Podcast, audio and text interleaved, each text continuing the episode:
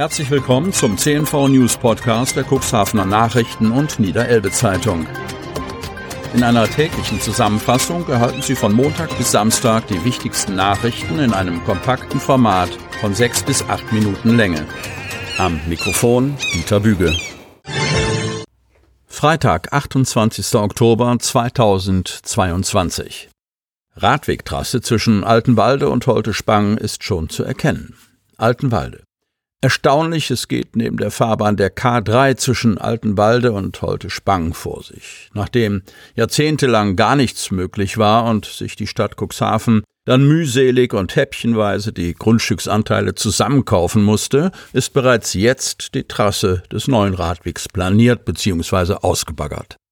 Das geschah schon wenige Tage nach dem offiziellen ersten Spatenstich für den Weg, der zwischen dem Ortsausgang Holte-Spangen bis nach Altenwalde auf der rechten Fahrbahnseite verläuft. Wie funktioniert eigentlich so ein Radwegbau? Was kann im Winter noch passieren und wann dürfen dort die Räder rollen? Der Zeitplan sieht vor, dass in diesem Jahr die Erdarbeiten abgeschlossen und die Schotterschicht und der Asphalteinbau abgeschlossen werden. Im nächsten Jahr sollen dann die Seitenräume, Mulden und Zufahrten entstehen. Für den 31. März 2023 ist die Übergabe geplant. Damit verwirklicht sich ein seit Jahr und Tag von vielen Beteiligten gehegter Wunsch. Unter anderem haben die Ortsbürgermeister aus Altenwalde und Holte-Spang und der Ortsvorsteher aus Holte-Spang, ungeachtet jeder Parteizugehörigkeit, in dieser Sache immer an einem Strang gezogen.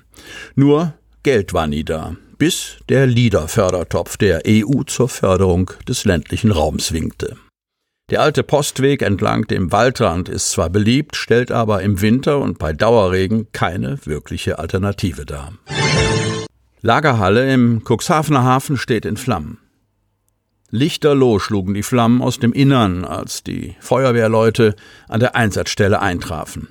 Eine alte Lagerhalle in Cuxhaven stand am Mittwochabend in Vollbrand. Verkehrsteilnehmer in der Neufelder Straße hatten gegen 20.50 Uhr die Feuerwehr alarmiert, nachdem sie das Feuer hinter Bäumen und Büschen etwa gegenüber dem Cuxhavener Kühlhaus entdeckt hatten. In dem ehemaligen Minendepot in Groden brannte eine 15 mal 40 Meter große Lagerhalle abseits der Straße. Das Feuer brach nach Angaben von Feuerwehreinsatzleiter Thomas Pfeiffer im hinteren Teil der Halle aus. Aus drei der vier geöffneten rückwärtigen Türen schlugen die Flammen. Weil die Halle laut Einsatzleiter Pfeiffer immer wieder von Obdachlosen als nächtliche Unterkunft genutzt wird, inspizierten die Einsatzkräfte das Gelände zunächst nach Personen. Menschen seien aber nach ersten Erkenntnissen nicht zu Schaden gekommen, mutmaßte der Einsatzleiter noch vor Ort. Im ersten Zug konnten wir keine Personen entdecken. In der Halle ist seinen Angaben zufolge ausschließlich Unrat gelagert, haufenweise Holz, Metall und Schutt. Die Schadenshöhe konnte er noch nicht beziffern. Zwei Trupps A2-Einsatzkräften gingen mit C-Rohren in das Gebäude, um den Brand mit Wasser zu bekämpfen. Gegen 21.45 Uhr war das Feuer laut Pfeiffer unter Kontrolle. Gegen 22.30 Uhr meldeten die Brandschützer Feuer aus. Weil die Wände aus massivem Beton sind, sei das Gebäude zu keinem Zeitpunkt einsturzgefährdet gewesen, so Pfeiffer. Zur Brandursache konnte er am Mittwochabend noch nichts sagen. Zu dem Feuer ausgerückt waren 35 Einsatzkräfte der Berufsfeuerwehr Cuxhaven sowie der Freiwilligen Feuerwehr Cuxhaven Mitte und ein Rettungswagen.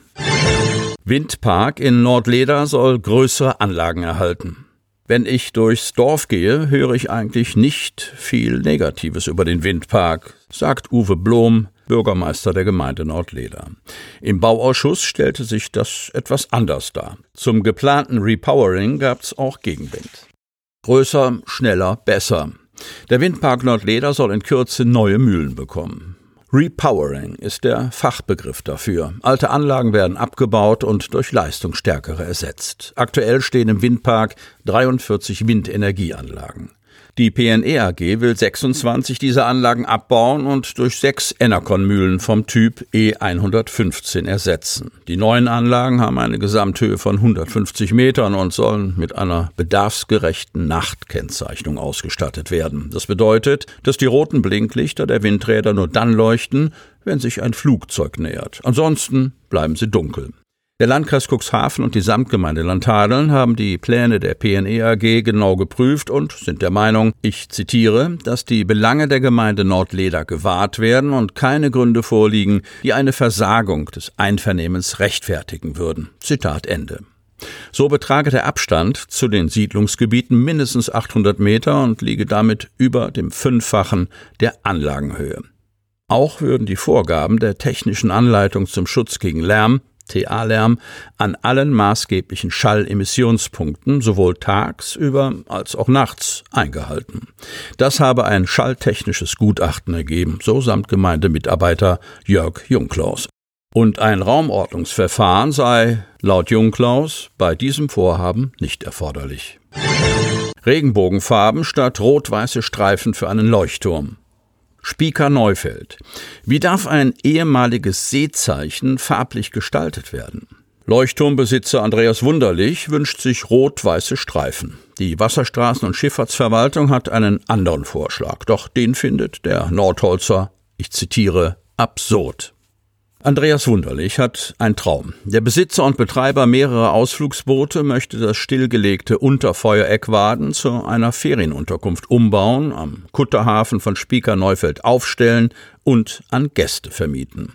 Fast genau drei Jahre ist es her, dass er den Stahlturm gekauft und mit einem Sattelschlepper von Wilhelmshaven in seine Nordholzer Werkstatt transportiert hat. Eigentlich waren im Herbst 2021 alle Hürden ausgeräumt, erinnert sich der Bauherr. Alle, bis auf eine, das Farbkleid, das der Stahlturm mit einem kleinen Anbau für die sanitären Anlagen tragen sollte. Wunderlich entschied sich für Rot-Weiß. In seiner Voranfrage an die Wasserstraße- und Schifffahrtsverwaltung kurz WSV im Jahr 2019 hatte ein Sachbearbeiter dem Leuchtturmbesitzer auf eine entsprechende Anfrage Folgendes mitgeteilt. Ich zitiere Eine Strom- und Schifffahrtspolizeiliche Genehmigung ist nicht erforderlich. Zitat Ende. Doch bei dieser Behördeneinschätzung sollte es nicht bleiben. In ihrer Stellungnahme zum laufenden Bauverfahren wollte die WSV davon nichts mehr wissen. Um eine Verwechslungsgefahr am Tag mit einem Leuchtturm zu vermeiden, ist der ganze Turm dauerhaft in der Farbe Verkehrsgrau, RAL 7042 zu halten, teilte die Bundesbehörde dem Antragsteller am 1. September 2021 mit. Wörtlich heißt es hierzu, neben einem Verkehrsgrau kommen in engen Grenzen auch andere Farbgestaltungen in Betracht, solange diese für Leuchttürme unüblich sind, beispielsweise Regenbogenfarben, Graffiti-Malerei und so weiter, und eine Verwechslungsgefahr ausgeschlossen ist. Nicht zulässig sind deshalb die Farben und Farbkombinationen Rot und Rot-Weiß, Grün und Grün-Weiß, Schwarz und Schwarz-Weiß und Schwarz-Gelb. Sie hörten den Podcast der CNV Medien. Redaktionsleitung Ulrich Rode und Christoph Käfer. Produktion Win Marketing, Agentur für Text- und Audioproduktion.